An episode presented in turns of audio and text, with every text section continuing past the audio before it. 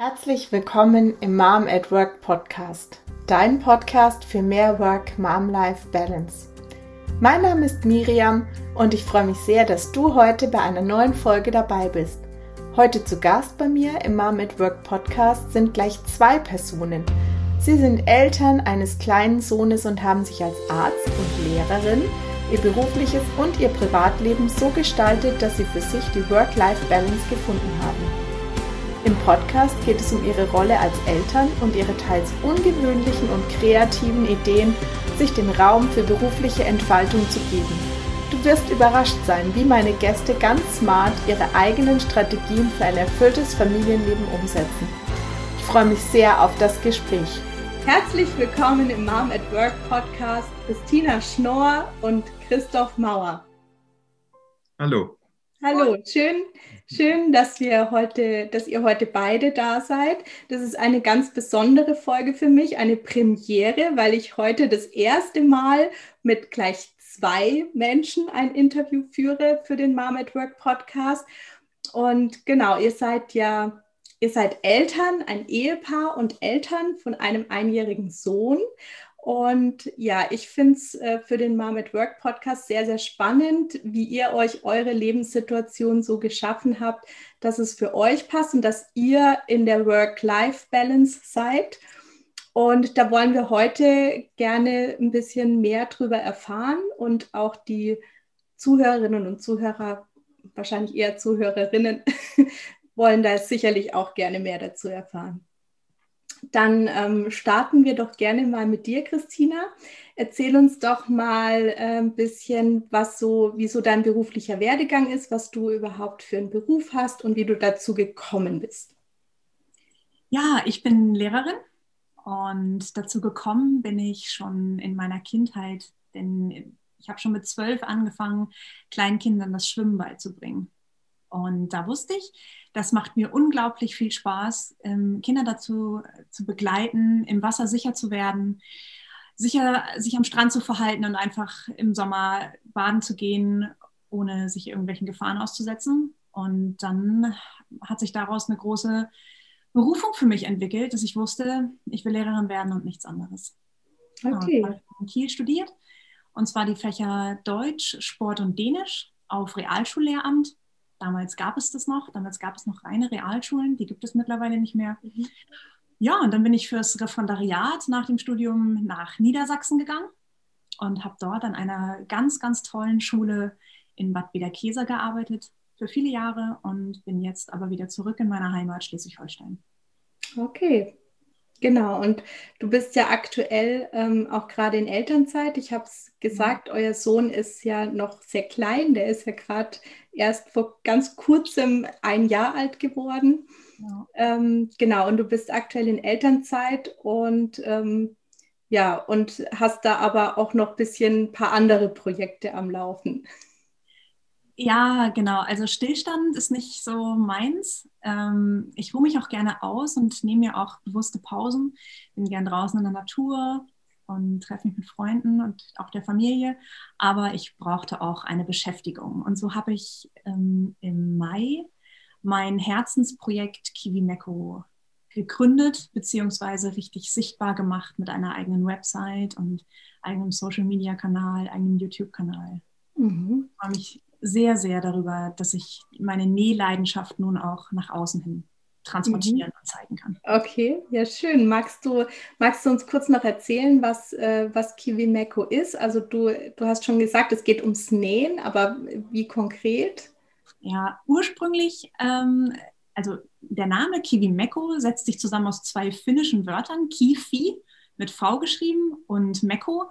Und Kifi heißt Stein und Meko heißt Kleid. Und aus diesem Wortspiel wurde das deutsche oder der deutsche Kunstbegriff Kiwi Meko mit W. Mhm. Ähm, und ja, der Ursprung von Kiwi Meko liegt darin, gefundenen Kieseln am Strand ein Kleid zu verpassen, ein Steinkleid. Das kann gestrickt sein, das kann gehäkelt sein. Einige haben auch ein genähtes Kleid bekommen um die Steine einfach zu verzieren und ihnen ja so ein bisschen mehr Individualität zu verpassen, als sie eigentlich sowieso schon haben. Mhm. Und das habe ich damals mit meiner Mutter zusammen gemacht und die macht immer noch ganz viel Steinkunst und ich nähe mittlerweile ganz viel und habe den das Label Kiwi Meko, das wir damals schon gegründet haben, jetzt für, mein, für meine Nähsachen übernommen. Mhm, genau. Der Begriff einfach schon so lange mit mir verbunden ist und ich schon so kleine Label hatte, die ich an Mützen oder an genähte Unikate angebracht habe, sodass es eigentlich logisch war, das irgendwann auch nochmal genau unter dem Namen weiterzumachen. Mhm. Und äh, bei, bei Kiwi Meko geht es ja um Nähanleitungen. Also es ist jetzt nicht so, dass du Produkte nähst und die verkaufst, sondern es geht um Nähanleitungen und äh, da hast du auch so einen, einen schönen ähm, Slogan eigentlich dazu, gell? Genau, es gibt nur eins, deins. Mhm. Äh, und genau darum geht es bei Kiwi Meko, dass man also bei mir Schnittmuster findet und Nähanleitungen für individuelle Alltagshelfer. Mhm. Das fängt bei einem kleinen Kinderrucksack an, geht über einen Leckerli-Beutel hin zu einer nachhaltigen Geschenkverpackung und, und, und. Ja, okay. das ist ganz toll. Und ja. Mhm. In 2021 wird das Angebot ausgeweitet und es wird auch einen Online-Kurs geben zum Nähen lernen und Nähskills vertiefen, um mit dem Ziel, richtig in den Nähflow zu kommen und dass kein Projekt mehr zu groß ist, kein Hindernis mehr im Weg liegt und man mit Hilfe dieses Kurses dann sich alles nähen kann, was man möchte. Okay. Ja, das ist sehr spannend, als du Kiwi Meko so richtig äh, groß gemacht hast oder auch mit Webseite, wie du gerade erzählt hast, und Social Media Kanälen im Mai 2020. Da war ja dein Sohn, glaube ich, fünf oder, oder sechs Monate alt, also nicht mal knapp ein halbes Jahr, oder? Ja, also angefangen habe ich Mitte April mit der Website. Mhm. Das hat mich dann so anderthalb, zwei Wochen Zeit gekostet und war alles online. Ja, und da war der Kleine fünf Monate alt, genau. Okay, ja, sehr spannend. Und äh, da kommen wir nachher noch dazu, wie du, wie du da die Zeit gefunden hast, äh, als du noch so ein kleines Kind in Elternzeit zu Hause hattest, wie du das geschafft hast, dass du, dass du dann nebenher mal schnell dein, dein Business aufziehen konntest. Da kommen wir aber nachher noch dazu. Vielleicht gehen wir einmal noch kurz auf den, auf den Christoph ein. Wie, wie ist denn dein beruflicher Werdegang und was, was machst du beruflich? Oder was hast du gemacht und was machst du jetzt? Wie, wie war so der Weg dahin? Ja, danke. Genau darum geht es. Das sind ganz verschiedene Sachen, mit denen ich angefangen habe, als jetzt, wo ich gerade bin.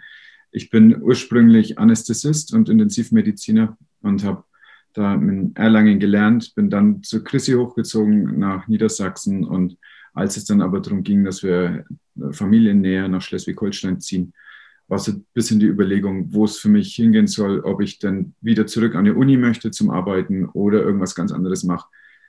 Und ich habe mich dann letztlich für was ganz anderes entschieden und habe einen ganz großen Teil meiner Zeit mit Notarztdiensten verplant, habe das erweitert, mache auch Vertretungsdienste in der Notaufnahme in Wieg auf Föhr, inzwischen arbeite in der Anlaufpraxis der Kassenärztlichen Vereinigung, also lauter ganz verschiedene Sachen die aber alle eher so ein bisschen eben akutmedizinisch sind und habe dann nebenher eine Ausbildung gemacht zum Hypnosetherapeuten bei der Deutschen Gesellschaft für Hypnosetherapie. Und das hat zum einen meine Sicht auf, auf Heilung und auf Genesung äh, verändert, auch auf äh, die Bedeutung von Symptomen als körperlichen Ausdruck von inneren Zuständen und es hat aber auch beruflich was verändert. Ich habe dann eine kleine Privatpraxis in einem Yoga-Zentrum aufgemacht. Ich so zwei Räume. Und es war also schon vom Anfang an, wo ich wusste, jetzt kann ich was gestalten, genauso wie ich das möchte zum Arbeiten. Das war so das Symbolhafte dabei, was mir sehr gut getan hat und was ganz anders war als alle Krankenhauserfahrungen, die ich vorher gehabt hatte. Und so teilt sich das gerade auf. Es gibt noch ein, zwei andere Sachen, wo ich arbeite, aber das sind so die hauptsächlichen Tätigkeiten. Mhm. Und die Hypnosetherapie ist eine gänzlich ohne Notfälle, ohne äh, körperliche Sachen. Ich habe da nicht mal Blutentnahme-Sachen in der Praxis, sondern da gibt es einen sensationellen Sessel und einen Stuhl, in dem ich dann sitze. Und dann liegen die Leute da drin und gehen da in, den, in die Trance und wir machen was und gucken, wie es denen geht. Okay. Also das heißt, äh, nochmal vielleicht für die Zuhörerinnen und Zuhörer, du bist, äh, du arbeitest als Notarzt, aber du bist selbstständig, also du bist nicht angestellt in einem Krankenhaus oder so als Arzt, sondern du bist selbstständig, hast dich auch bewusst, glaube ich, dafür entschieden, dass du, dass du selbstständig arbeitest, dass du dir auch deine Zeit äh, gut einteilen kannst, machst diese Notarztdienste, wie du gesagt hast, und hast aber gleichzeitig deine Hypnosepraxis. Ja, genau. Also nicht gleichzeitig, sondern also das, ich mache entweder das eine oder das ja, ja. andere. Tage sind, ja, das, das sind unterschiedlich, die Tage. Ne? Ja. So kann ich das planen als Cluster. Mhm. Ich weiß zum Beispiel, ich bin mal drei Tage weg und Mhm. dann bin ich aber auch den Rest der Woche hier. Und dann kann ich in der Zeit meine Zeit freier verteilen. Mhm. Okay. Das ist deswegen wichtig, weil wir so unsere Wochen planen. Mhm. Genau. Dass in Clustern alles angerichtet wird. Mhm. Mhm. Genau. Ja, da ähm, ist vielleicht schon so ein kleiner Sneak Peek auf das, äh, wo wir nachher drauf kommen, wie die Christina das so gut äh, machen konnte, dass sie mit so einem kleinen Baby noch ähm, mal nebenher was aufziehen konnte. Das, ähm, oder was heißt nebenher? Das ähm, ja, ist ja eigentlich, äh, ist ja eigentlich mittlerweile sehr groß geworden. Aber da kommen wir gleich noch dazu. Genau, ihr, du hast gerade schon erzählt, du bist dann irgendwann zur Chrissy nach Schleswig-Holstein gezogen. Du kommst ursprünglich aus, äh, aus Bayern, aus Franken. Man hört es fast nicht eigentlich. Ne? Aber ja. Genau, und da bist du, bist du in den Norden gezogen und ihr habt, äh, habt euch irgendwann dazu entschieden, äh, ein Kind zu bekommen. Nehme ich mal an, dass ihr euch auch dafür entschieden habt, das zu tun. Und äh, dann, ja, wie war das? Habt ihr, habt ihr euch da Gedanken vorher gemacht? Du hast gerade schon so ein bisschen angedeutet, dass äh, auch auf Hinblick mit Familienplanung das ganz gut vereinbar war mit den Notarztdiensten, dass du deine Zeit relativ frei einteilen kannst. Habt ihr euch da im Vorfeld Gedanken gemacht oder auch du als Lehrerin? Ähm, wie, wie war das denn? Wie war die Situation? Also die Situation war folgende. Ich war Klassenlehrerin von einer sensationellen Klasse mit ganz, ganz tollen Schülern, zu denen ich mich immer noch sehr verbunden fühle. Von 2011 bis, wann haben Sie Abschluss gemacht? 2017. Hm. Ja, und ich Mhm. wusste, in der Zeit werde ich nicht schwanger. Egal was passiert in meinem Leben, ich möchte diese Klasse, die ich von der fünften Klasse an hatte, bis zu ihrem Realschulabschluss begleiten. Und das hat geklappt. Und dann wussten Christoph und ich auch, okay, so, wir haben sie entlassen. Also wenn es jetzt passieren würde, dass wir schwanger werden, dann wäre das völlig okay. Und so sind wir da rangegangen an die Sache. Und ich hatte auch schon direkt dann kurze Zeit später eine Fehlgeburt. Mhm. Also ja, ein, ein medizinisches Phänomen, was einmal vorkommt auf ungefähr 30.000 Schwangerschaften, Okay. äh, ist bei mir passiert. Und dann ja, wurde das Ganze operativ, also alles, was ich schon gebildet hatte in meiner Gebärmutter, operativ wieder entfernt. Und ich durfte auf jeden Fall ein halbes Jahr nicht schwanger werden, um zu verhindern, dass ähm, dieses wuchernde Plazentagewebe sich auf ein anderes Organ überträgt, zum Beispiel auf die Lunge oder immer. Ich musste regelmäßig mein Beta-HCG testen lassen, um genau das auszuschließen. Also ich ein halbes Jahr äh, auf jeden Fall nicht Mama werden und dann mal gucken. Und dieses halbe Jahr habe ich mir auf jeden Fall auch als Zeit genommen zu überlegen, hm, dir geht es eigentlich so gut im Leben. Vielleicht war das ein Zeichen und du bist auch ganz zufrieden ohne Kinder. Und dann haben wir uns tatsächlich, oder ich mir auch, noch ein halbes Jahr mehr Zeit gelassen oder sogar noch ein ganzes Jahr mehr, ja, noch ein ganzes Jahr mehr, also insgesamt anderthalb Jahre nach der Fehlgeburt, habe ich zu Christoph gesagt, so Christoph, ich habe meine Entscheidung getroffen, ich würde es gerne noch mal probieren, ähm, weil ich verhindern möchte, dass ich in zehn Jahren sage, Mensch, hätte ich doch mal. Und dann habe ich es ihm gesagt und Christoph hat gesagt, ja, gut, okay. Super. Ja.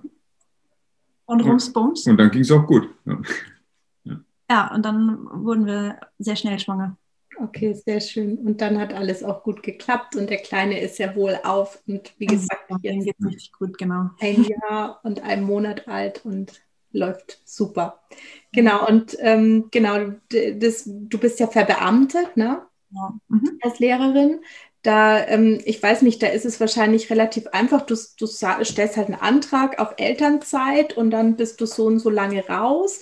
Und ich glaube, deine erste Idee war erstmal ein Jahr Elternzeit zu nehmen. Gut, das Jahr ist vorbei, du bist jetzt aber immer noch in Elternzeit. Genau, eigentlich hätte ich jetzt zum 1. Februar wieder angefangen, mhm. aber durch die Covid-Situation ist das gerade für mich nicht so attraktiv, in der Schule zu arbeiten. Jetzt auch aktuell, es findet gar kein Präsenzunterricht statt und ach, ich bin ja gerne in der Schule der Schüler wegen und weil mir der Kontakt von Mensch zu Mensch so gefällt. Und außerdem habe ich gerade ganz viel Freude an meinem kleinen Business, mhm. sodass ich nochmal zwei Jahre Elternzeit eingereicht habe, dass ich jetzt also die vollen drei Jahre zu Hause bleibe. Okay, aber ähm, als, als du die Elternzeit damals eingereicht hast, war das da schon ein Thema, dass ihr euch Gedanken gemacht habt, dass das ganz gut ist, wenn er sich das frei einteilen kann oder so? Das war da gar nicht so, weil ich die Elternzeit eingereicht habe ähm, und auch vor der Ge also auch zum Zeitpunkt der Geburt war Covid noch kein Thema. Mhm. Das heißt, wir waren alle noch in unserem normalen Alltag. Äh, ja, und das hat sich jetzt alles so verändert in, in ja, dem ersten Lebensjahr unseres Kindes, dass wir mhm mittlerweile alles nochmal anders geplant haben und mhm. gedacht.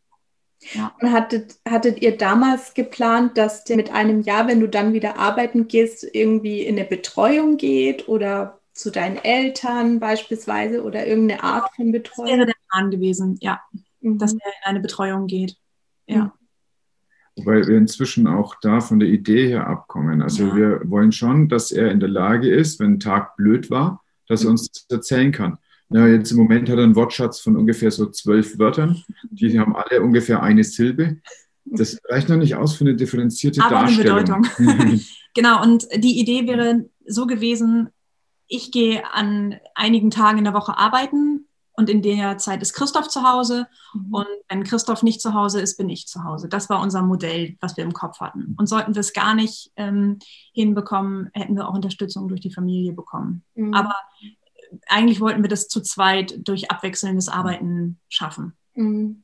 Okay, und dann kam Covid und plötzlich war alles anders. Und es kam ja auch noch deine Idee dazu, dass du dir gedacht hast, nee, ja. Kiwimeko und das mit dem Nähen, das macht mir so viel Spaß, da kann ich doch eigentlich mehr draus machen. Und dann hat es dir so viel Spaß gemacht, dass das jetzt auch richtig, richtig groß geworden ist. Du hast ja wirklich viele Follower auch auf Instagram und hast dann eine, einfach eine große Community auch schon gebildet.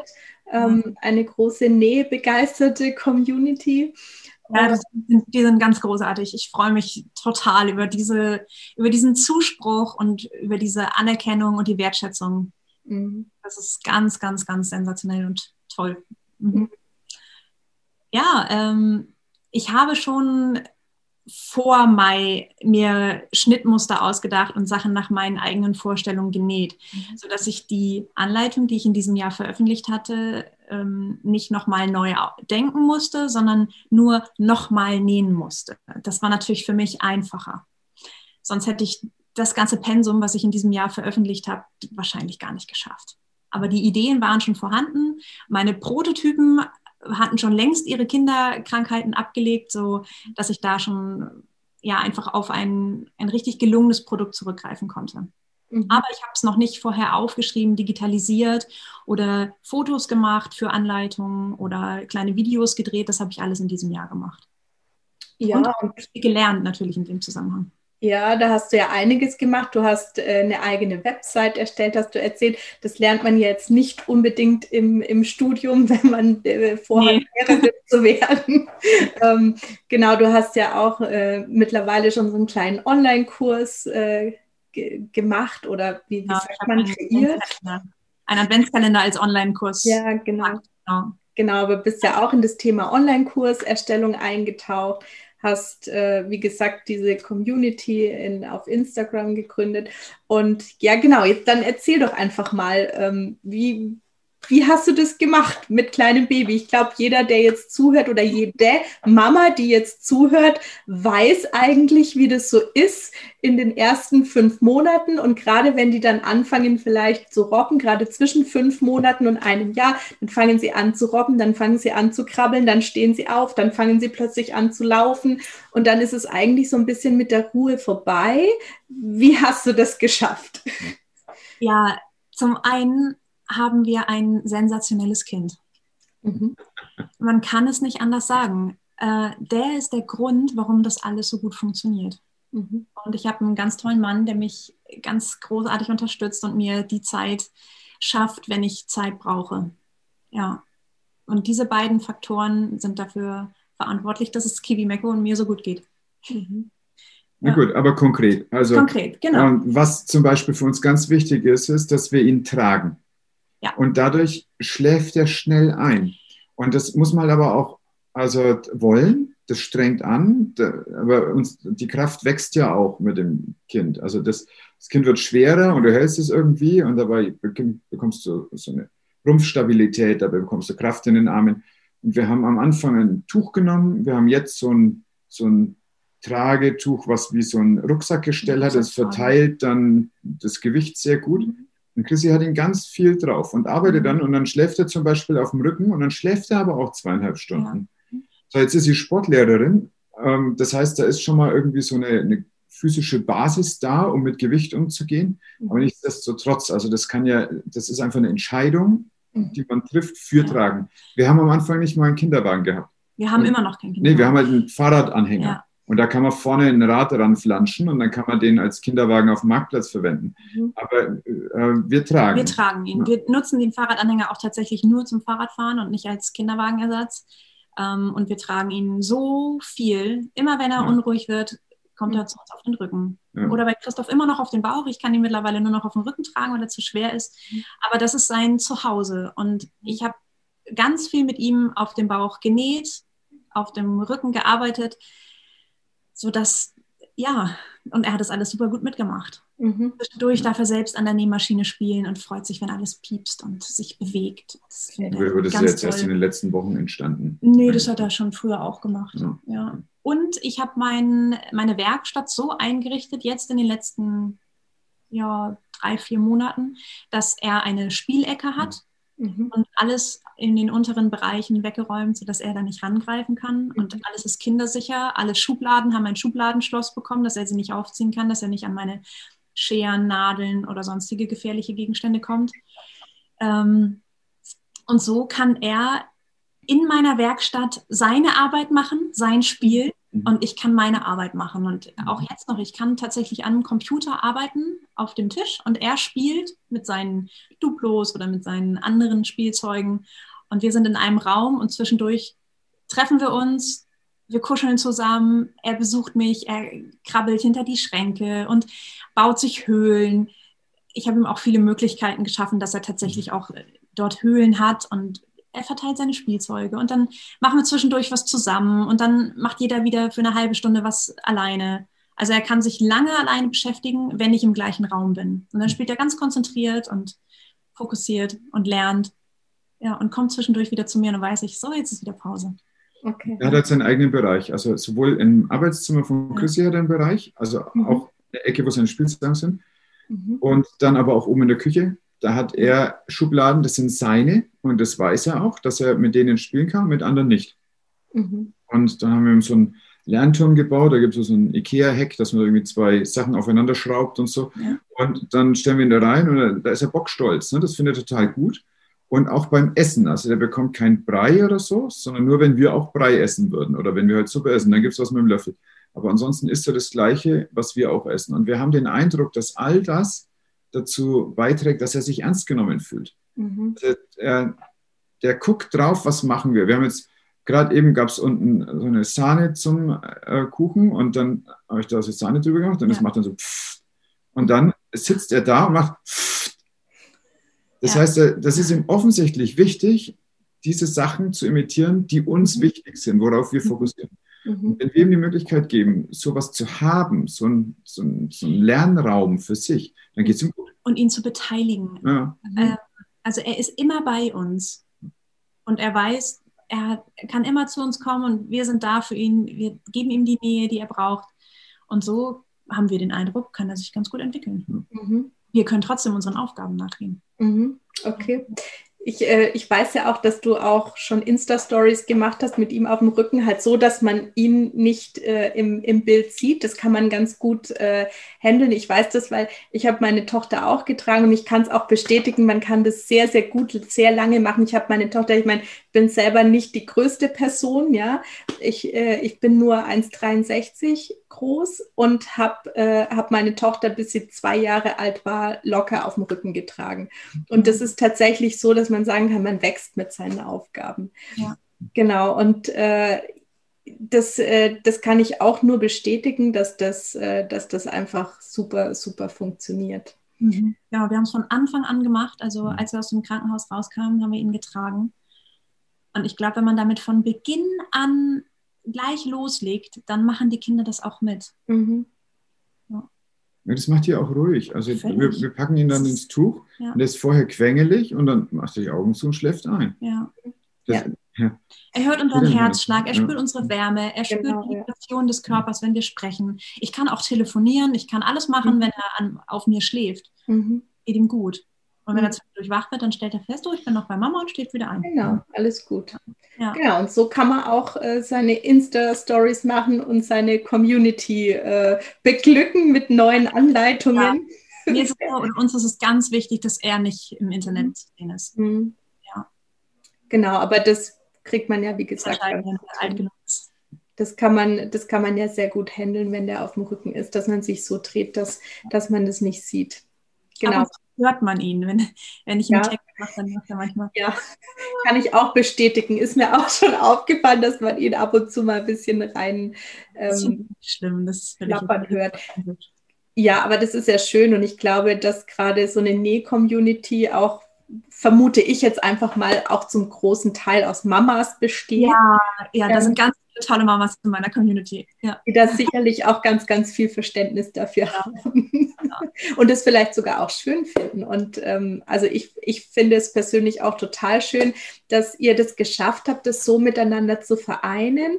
Und vielleicht kommen wir nochmal auf den Aspekt, warum, warum ich das auch so schön fand, die Idee, dass ich euch beide heute ähm, interviewe, weil, weil ich, das, ähm, ich das schon als noch hoffentlich nicht mehr lange, aber noch als sehr besonders empfinde, dass ihr euch das selber so geschaffen habt, wie du sagst, dass ihr euch diese Räume so gestaltet habt, dass das funktioniert, dass er bei euch ist, dass ihr aber auch ganz bewusst eure Wochen, glaube ich, absprecht miteinander. Du hast gesagt, du hast, Christoph, du hast manchmal drei Tage bist du einfach gar nicht da, weil du dann im Notarzteinsatz bist, aber dann bist du halt die restliche Woche da und äh, kannst dich dann auch viel mehr, ähm, viel mehr auf den, also auf die Christina konzentrieren, aber auch auf, auf den Kleinen konzentrieren und kann, ihr könnt euch da auch so ein bisschen abwechseln.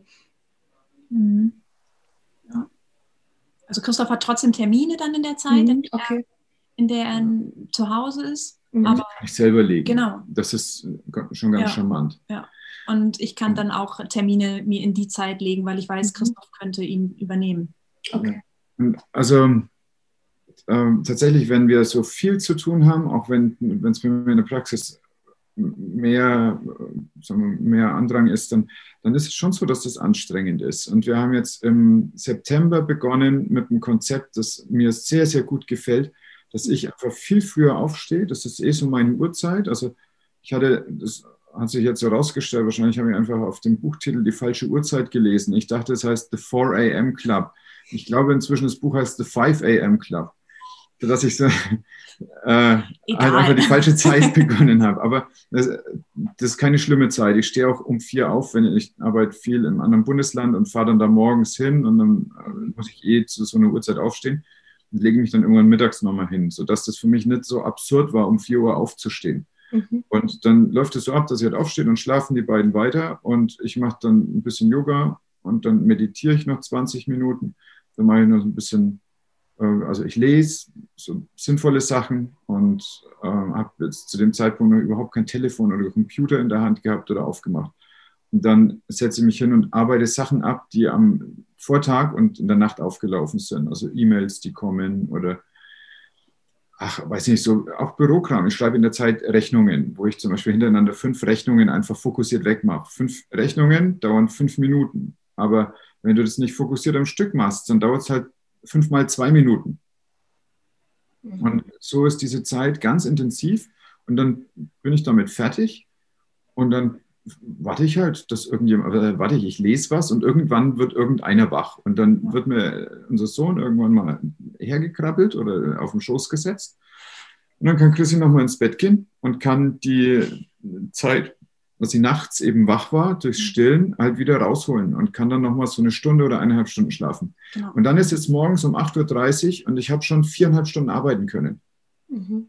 Mhm. Und damit, das ist ja auch ganz fokussiert. Also in der Zeit schaffe ich mehr an Kram, als ich sonst früher an einem Arbeitstag geschafft habe. Einfach weil ich völlig ungestört bin und weil das wirklich die Zeit ist, wo ich, wo ich wach bin und wo ich klar denken kann. Mhm. Und äh, dann habe ich es auch so gemacht, also ich helfe in einem Krankenhaus einmal die Woche aus und mache da so ein bisschen hausärztliche Versorgung. Und dann, wenn ich da früh anfange, ist es um 10. Das heißt, geht halt. Ne? Das ist jetzt, finde ich, nicht so stressig für den Morgen sondern dann kann ich das genauso machen, dass ich um 8 Uhr halt nochmal für eine Stunde übernehme und dann ähm, kann ich aber auch fresh in der Arbeit erscheinen. Mhm. Und das, das sind halt lauter so kleine Modifikationen für den Arbeitsablauf. Und Chrissy ist zum Beispiel abends total gut. Das heißt, er schläft dann, ich schlafe dann auch schon. Also wenn ich um vier aufstehe, dann werde ich nicht bis Mitternacht arbeiten. Das ist aber auch nicht gut für mich. Da bin ich vorher schon stundenlang nicht mehr gut zu gebrauchen und dann fallen mir eh die Augen zu und so. Und dann muss ich aber auch nichts mehr machen, sondern kann ich halt auch ins Bett. Genau, dann und, schlafen die beiden und genau. ich gehe in meine Werkstatt und arbeite noch so bis zwei, halb drei, drei, mhm. je nachdem, wie viel anliegt und wie wach und fit ich bin. Ja. Das dann, ist dann ja. so meine Quality Time, wo genau. ich viel schaffen okay. kann. Ja. Das sind wir einfach vom Rhythmus unterschiedlich und das respektieren wir mhm. und nutzen das halt zu unserem Besten. Also ja. dadurch kann jeder sich eine Zeit im Tagesverlauf freischaffen, wo er in Ruhe arbeiten kann. Mhm. Das halten wir auch für bedeutsam. Also, ja. dass wir weiter jeder für sich auch noch ein Leben haben. Also wir sind ja in so vielen verschiedenen Rollen. Wir sind in der Rolle als Partner, wir sind in der Rolle als Eltern, wir sind in der Rolle als Berufstätiger, aber jeder ist ja für sich auch noch ein Mensch. Und es ist ganz bedeutsam, dieses Menschsein auch zu kultivieren. Also das in vielen Punkten, das, das hängt zum Beispiel mh, hm, davon ab, mit was man seinen Geist beschäftigt und was da Neues reinkommt. Das ist ja alles was, was auch für die Beziehung erfrischend ist. Genau, wir schaffen aber auch nur so viel, weil wir ja keinen Fernseher haben. Ja, mhm. das ist wichtig. Ähm, ich habe lange nicht gelesen, also kein richtiges Buch gelesen. Jetzt lese ich gerade aktuell wieder eins und freue mich riesig drüber, dass ich die Zeit finde. Mhm. Aber ich habe ganz wenig gelesen. Ja. Ich habe so viel am Computer gearbeitet, denn das Nähen ist ja das eine. Das mhm. geht aber super fix. Und dann kommt die ganze Postproduktion am Computer. Ja. Mhm. Also das habe ich, hätte man mich vor einem Dreivierteljahr gefragt, wie viel Zeit ich an einem Computer verbringe und an der Nähmaschine, hätte ich gesagt, oh, 50-50. Mhm. Ist eher so 10-90. Okay, wow, das hätte ich jetzt auch nicht gedacht. Ja, es ist wirklich unglaublich viel Computerarbeit. Mhm. mhm. Ja. Okay. Das ist wirklich was, das uns ganz wichtig ist. Also wir haben keinen Fernseher und mhm. beide hatten wir auch unabhängig voneinander keinen Fernseher, noch bevor wir zusammengekommen sind. Mhm. Äh, wir glauben nicht daran, dass das eine sinnvolle, ein sinnvoller Zeitvertreib ist. Mhm. Und da überlegt sich irgendjemand irgendwas und sendet es. Und das ist aber, also das macht nur taub im Kopf. Und das ist die Hauptaufgabe vom Fernsehen, dass du halt dich hinsetzt und deinen Kacktag betäubst. Mhm. Wenn du aber keinen Kacktag hast, dann musst du schon mal gar nicht betäuben. Und wenn du nicht betäuben musst, dann hast du auch Energie, dass deine Tage immer besser werden. Und dann wird das von selber immer besser. Und wenn man überlegt, man guckt vielleicht jeden Tag anderthalb Stunden Netflix-Serie und wenn man die anderthalb Stunden jeden Tag einfach in produktive Arbeit steckt, dann schafft man auch richtig, richtig viel. Mhm. Ja, das ist mehr als ein Arbeitstag pro Woche, ja. was du üblich hast. Ja. Mhm. Mhm. ja, das stimmt. Okay, also das ist, äh, das ist zum einen das Geheimnis ähm, eures Erfolgs. Also ich fasse mal zusammen. Ihr habt zum einen habt ihr euch so, so einen Bereich geschaffen, wo wo der Kleine immer bei euch sein kann, auch wenn ihr arbeitet, dass er bei euch ist, dass ihr euch Zeit für ihn nehmt, wenn er gerade die Zeit braucht, aber wenn er gerade die Zeit hat, wo er für sich spielt und auch vielleicht selber was für sich entdecken möchte, dann lasst ihr ihn und dann könnt ihr in der Zeit arbeiten. Ihr habt als zweites das Modell, dass ihr eure verschiedenen Zeiten, also euren, sage ich mal, euren normalen oder natürlichen Rhythmus, der sehr unterschiedlich ist. Mhm. Ähm, kennt ja jeder von sich. Es gibt ja Menschen, die eben die Frühaufsteher sind und es gibt Menschen, die gerne bis in die Nacht arbeiten. Und ähm, genau, das verteilt sich bei euch genau so und ihr nutzt quasi diesen natürlichen Biorhythmus, den ihr beide habt, der sehr unterschiedlich ist, aus um jeweils Zeit für sich zu haben, was ich persönlich einen total wichtigen Aspekt finde, weil ich glaube, dass das tatsächlich in sehr, sehr vielen Elternbeziehungen das größte Problem ist, dass mindestens einer von beiden sehr, sehr wenig oder viel zu wenig Zeit für sich hat. Mhm. Und ähm, das habt ihr sehr charmant gelöst, finde ich, indem ihr einfach auf diesen natürlichen Rhythmus. Ja, ähm, wir äh, haben aber auch noch ganz viel Paarzeit. Also mhm. wir nehmen uns auch bewusst jeden Abend äh, mhm. Zeit zum Reflektieren, was an dem Tag passiert ist. Und währenddessen spielen wir ein Gesellschaftsspiel. Okay. Wir lieben Gesellschaftsspiele. Und das ist die falsche Formulierung. Also ich verliere in irgendeinem Spiel. Ja? Es ist wirklich so, ich, ich bin nicht gut abends. Also, aber ich bin auch sonst, auch, auch wenn wir Nachmittag schon sehr müde. Auch wenn wir Nachmittag spielen. Ich habe ich hab keine Chance. Im Durchschnitt, Chrissy hat mir das nicht geglaubt und wir haben über ein Vierteljahr Statistik geführt. Okay. Einfach so. Ich habe, also nur bei Schach war ich besser, aber weil wir da nur eine Partie gemacht haben und die habe ich halt gewonnen. In allen anderen Spielen habe ich einfach im Durchschnitt verloren.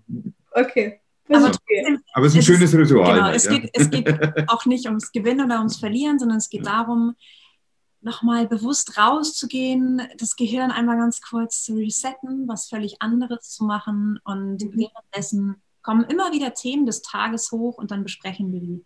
Und das können wir auch sehr, sehr gut, sodass wir mh, mm, dem anderen auch immer eine sehr konstruktive Rückmeldung geben können. Mhm. Schön, also das ist quasi. Das ist eine ganz wertvolle Zeit. Und da planen wir dann auch schon den nächsten Tag. Mhm. Was liegt an? Ähm, welche Themen hast du? Was ist dir wichtig? Welche Aufgaben stehen an? Brauchst du Zeit am Tag? Dann nehme ich den Kleinen. Ähm, oder Christoph sagt, nee, ich habe dann, wenn ihr wach seid, alles abgearbeitet. Dann kannst du was schaffen, dann übernehme ich. Mhm. Also das ist ein wunderbares Konzept. Wir sprechen uns da ganz viel ab und sind so im ständigen Austausch, dass es uns allen gut geht. Okay, also da haben wir jetzt Nummer drei, äh, auch ganz wichtig, Paarzeit und aktive Kommunikation darüber, wer wann welche Zeiten übernimmt. Genau, mhm. ja. Ähm, ja, wir sind ganz sensibel und haben den anderen auch immer im Blick. Ich mhm. kann zum Beispiel erkennen, Mensch, Christoph, komm, leg dich doch mal zehn Minuten hin. Ja. Das tut dir so gut. Und Christoph kann in zehn Minuten so doll entspannen, dass hinterher ein ganz wacher und frischer Christoph wiederkommt. Mhm. Und dann weiß ich, dann hat er wieder Energie und Power, um mich wieder zu entlasten. Mhm. So neulich wurde ich zum Paddeln geschickt. Ja.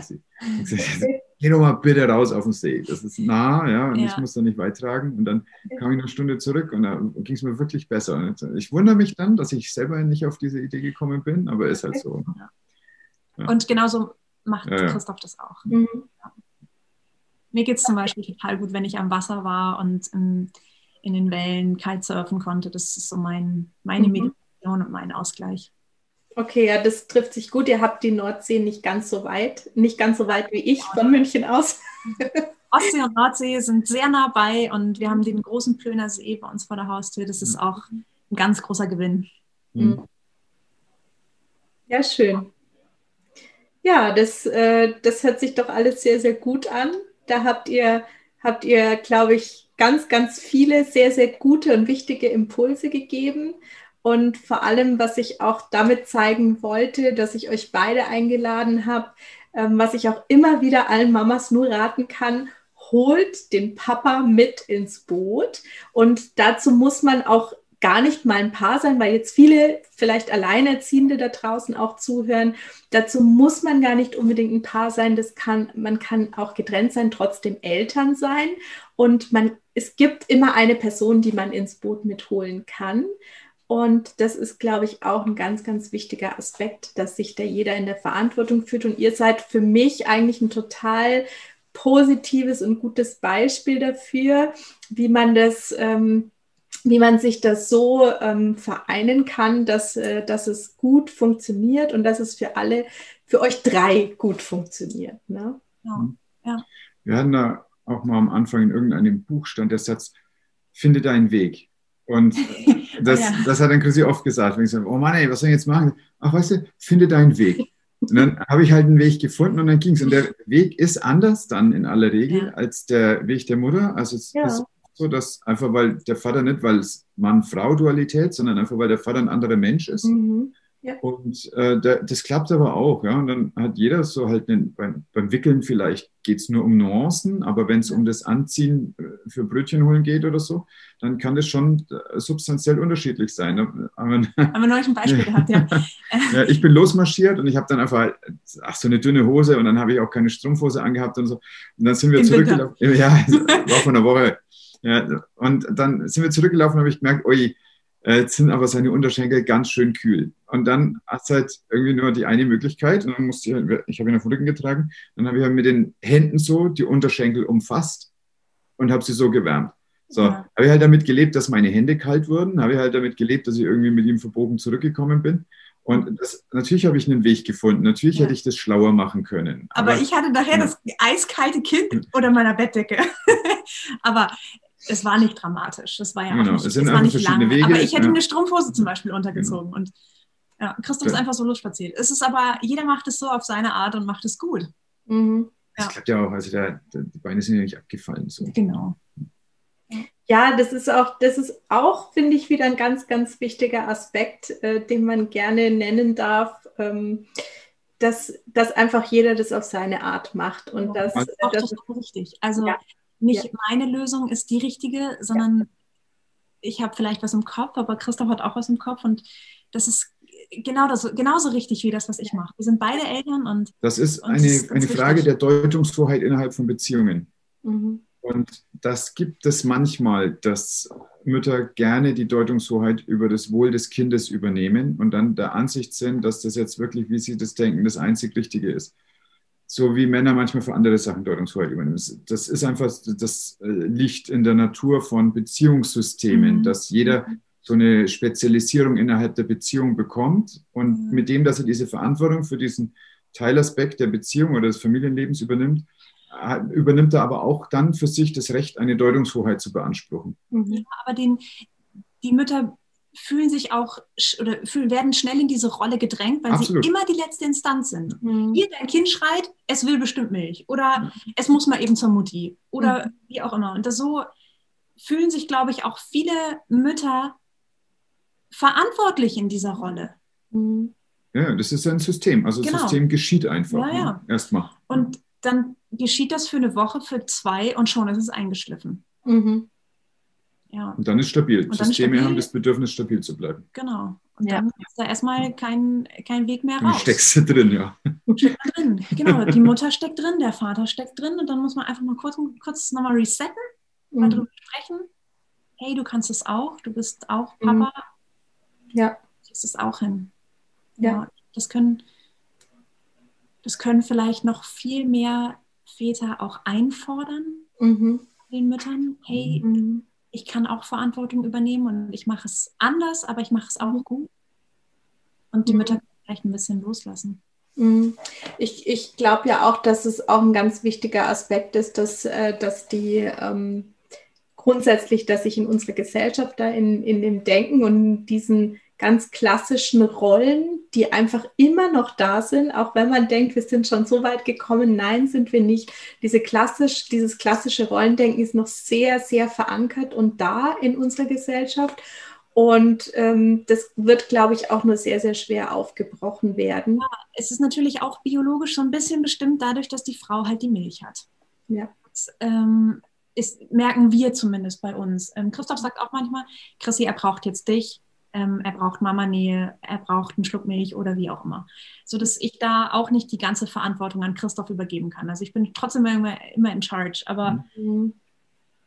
trotzdem übergebe ich Christoph auch so viel Verantwortung wie möglich. Mhm. Zum einen natürlich, weil ich ein großes Interesse daran habe, auch meine eigenen Sachen zu machen, mhm. und zum anderen, weil ich möchte, dass die beiden auch eine ganz, ganz starke Verbindung zueinander haben. Und mhm. das gelingt ganz gut. Die beiden sind ganz toll miteinander. Ja. Ja, das haben wir aber jetzt auch erst gemerkt, so im letzten Monat, wo ich wirklich wenig gearbeitet habe. Mhm. Und ja. da dann ähm, er zum Beispiel nachts sich von mir ins Bett bringen lässt. mhm. einfach ein Jahr lang nicht funktioniert hat, weil er ein Jahr lang, wenn er abends müde wurde, halt nochmal Lust hatte auf eine Brust und wollte sich dann ja. so ins Bett stillen. Das ja. kann ich absolut nachvollziehen. Mhm. Also alles andere wäre ja Quatsch. Ja, auch und, sehr normal. Ja, ja, genau, das ist genau. völlig normal. Also ich mache ihm da auch keinen Vorwurf. Ne? Ich finde es aber trotzdem sehr schön, dass er, dass er jetzt bei mir auch so eine Ruhe findet, dass er eben in den Nachtschlaf kommt. Genau. Christoph macht es dann ganz oft so, dass er ihn auch trägt. Mhm. Also er trägt ihn, dann schläft er ein und dann kann Christoph ihn ablegen. Mhm. Super. Dann mhm. abends noch Calls machen oder so. ja. ja. Videocalls oder was Genau. Ja. Ja, das ist, äh, das ist natürlich ganz großartig. Genau, und jetzt ähm, schauen wir mal ein bisschen in die Zukunft, weil der Kleine ist ja noch wirklich klein. Ähm, wie, wie soll es denn jetzt weitergehen? Du hast gesagt, du hast jetzt erstmal zwei Jahre Elternzeit, aber du fühlst dich ja auch berufen dazu, Lehrerin zu sein. Du möchtest eigentlich perspektivisch schon wieder unterrichten an der Schule und hoffentlich geht es dann in zwei Jahren auch wieder ähm, ganz normal im Präsenzunterricht. Und ähm, genau, wie geht's denn, wie geht's denn weiter? Habt ihr einen Plan, wie es mit Kiwi Meko weitergeht? Wollt ihr das, was ihr jetzt so aufgebaut habt? Ich meine, das wird sich natürlich auch ein bisschen ändern, weil der Kleine wird größer werden und die Ansprüche steigen natürlich und vielleicht steigt auch ein bisschen mehr das Bedürfnis nach Aufmerksamkeit, je nachdem, oder vielleicht auch nicht. Mhm. Es kommt immer ganz individuell auch aufs Kind an. Ne? Ähm, aber wie, wie habt ihr es denn geplant? Soll er dann irgendwann schon in die Betreuung gehen? Gehst du wieder zurück an die Schule?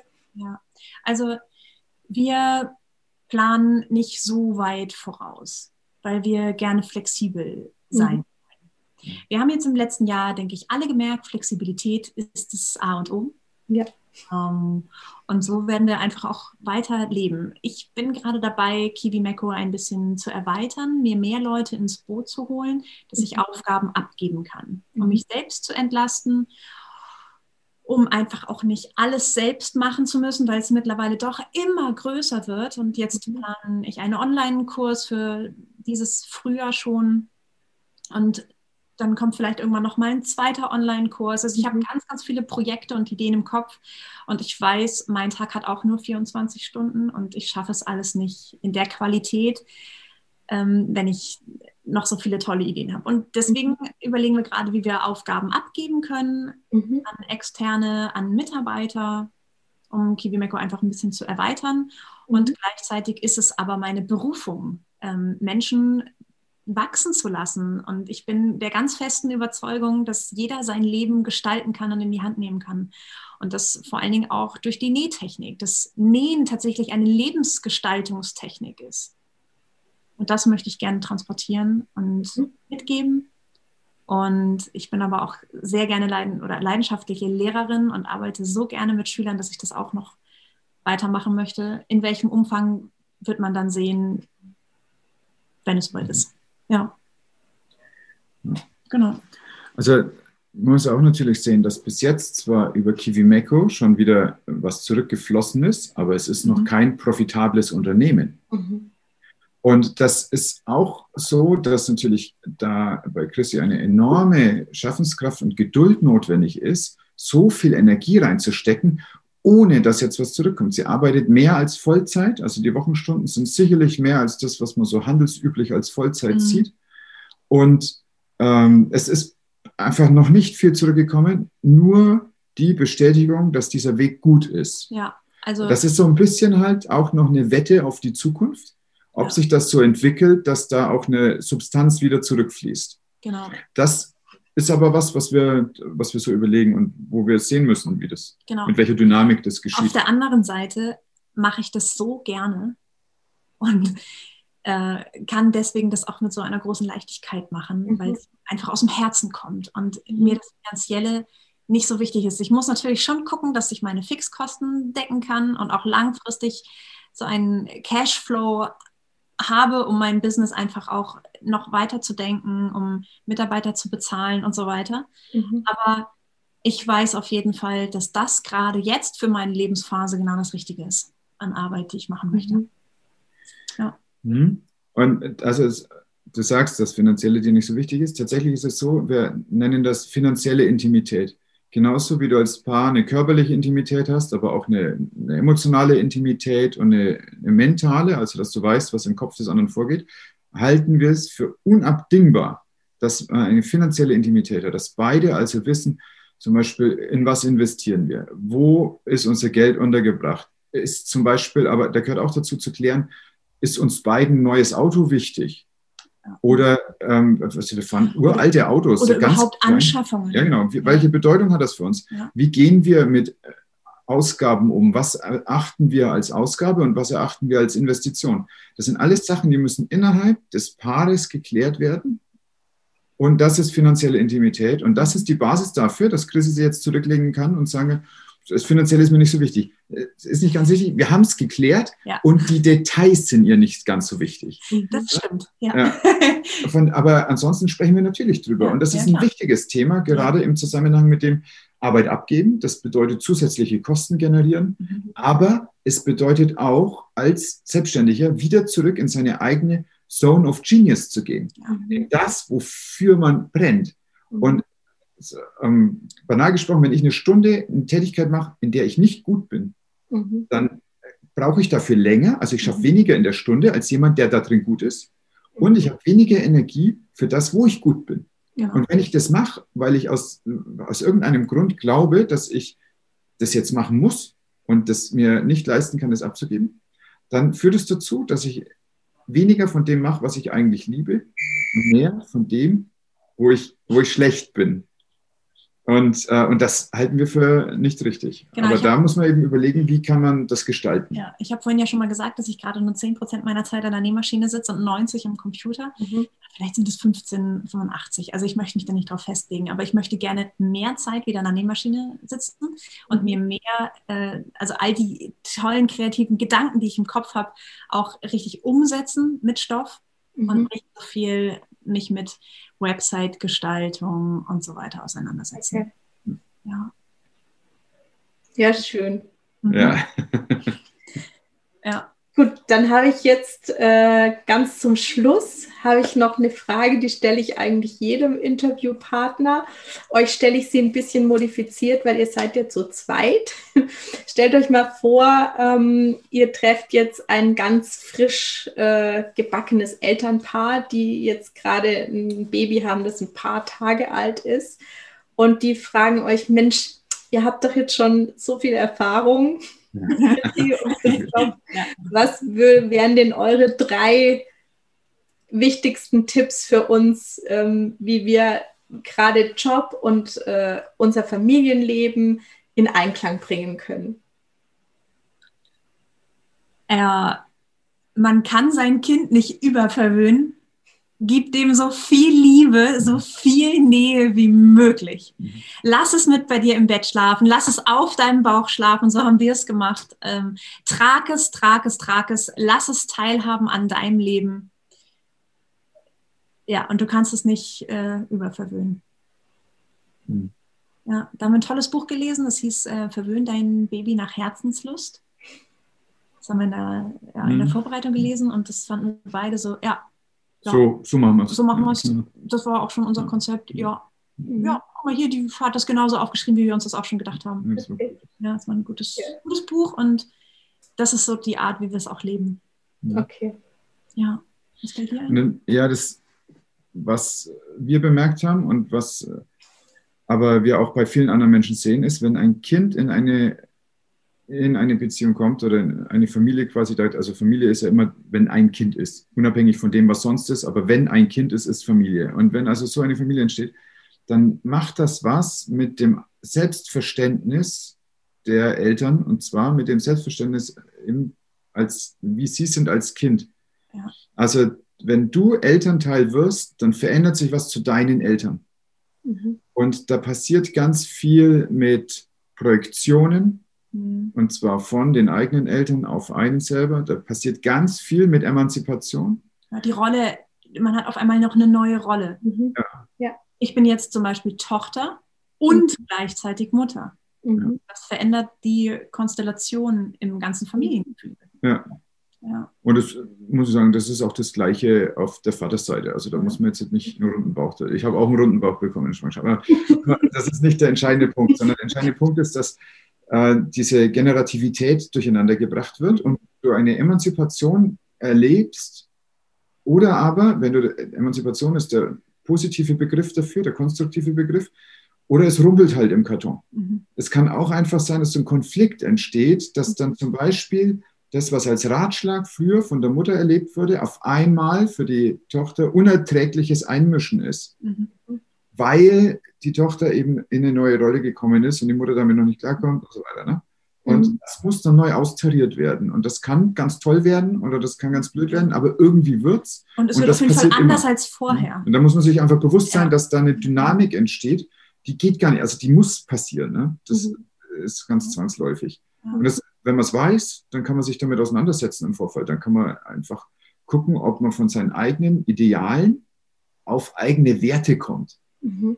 Das heißt, du nimmst irgendwelche Ideale üblicherweise aus den ähm, aus deinen normativen Institutionen, also aus, zum Beispiel als erste normative Institution dein Elternhaus, da gibt es die Kirche, aber deine Peer Group und so weiter, gibt es noch ganz viele andere. Mhm. Und das sind Ideale und die nimmst du einfach mal als Orientierung in dieser komplexen Welt und irgendwann kann es sein, dass du aus dir heraus aber nicht auf dich drauf, sondern aus dir heraus Werte entwickelst. Und mhm. die stehen manchmal in harten Kontrast zu den Idealen. Und das, dann gibt es einen Bruch.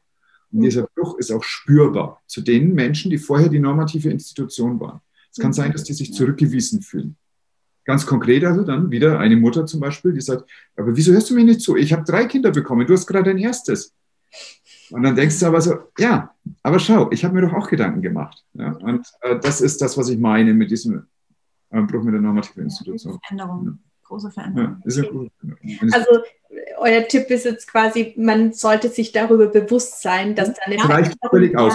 Genau. Wenn man das, wenn man das in der Vorbereitung der Geburt und der, also in der Schwangerschaft schon weiß und schon mal so abklopft, ganz liebevoll abklopft, mhm. könnte es dann vielleicht ein paar Reibungspunkte genau. geben und mit wem, ja. dass man da schon mal so ein bisschen achtsam ist und dahin fühlt und spürt. Um das dann auch liebevoll begleiten zu können. Genau. Nicht, dass es dann auf einmal passiert. Ja. Ja. ja. Und noch ein guter Tipp. Ähm, der dritte. Ja, genau, der dritte. Wir müssen ja immer den kleinen Zwergen auch mal Nein sagen. Mhm. Und wir machen es so, wir sagen Nein oder wir haben so einen Zischlaut, den man auch mhm. mal so durch die Bude zischen kann, wenn der Kleine an Pflanzen rangeht oder Blätter abreißen möchte oder so, so ein Z.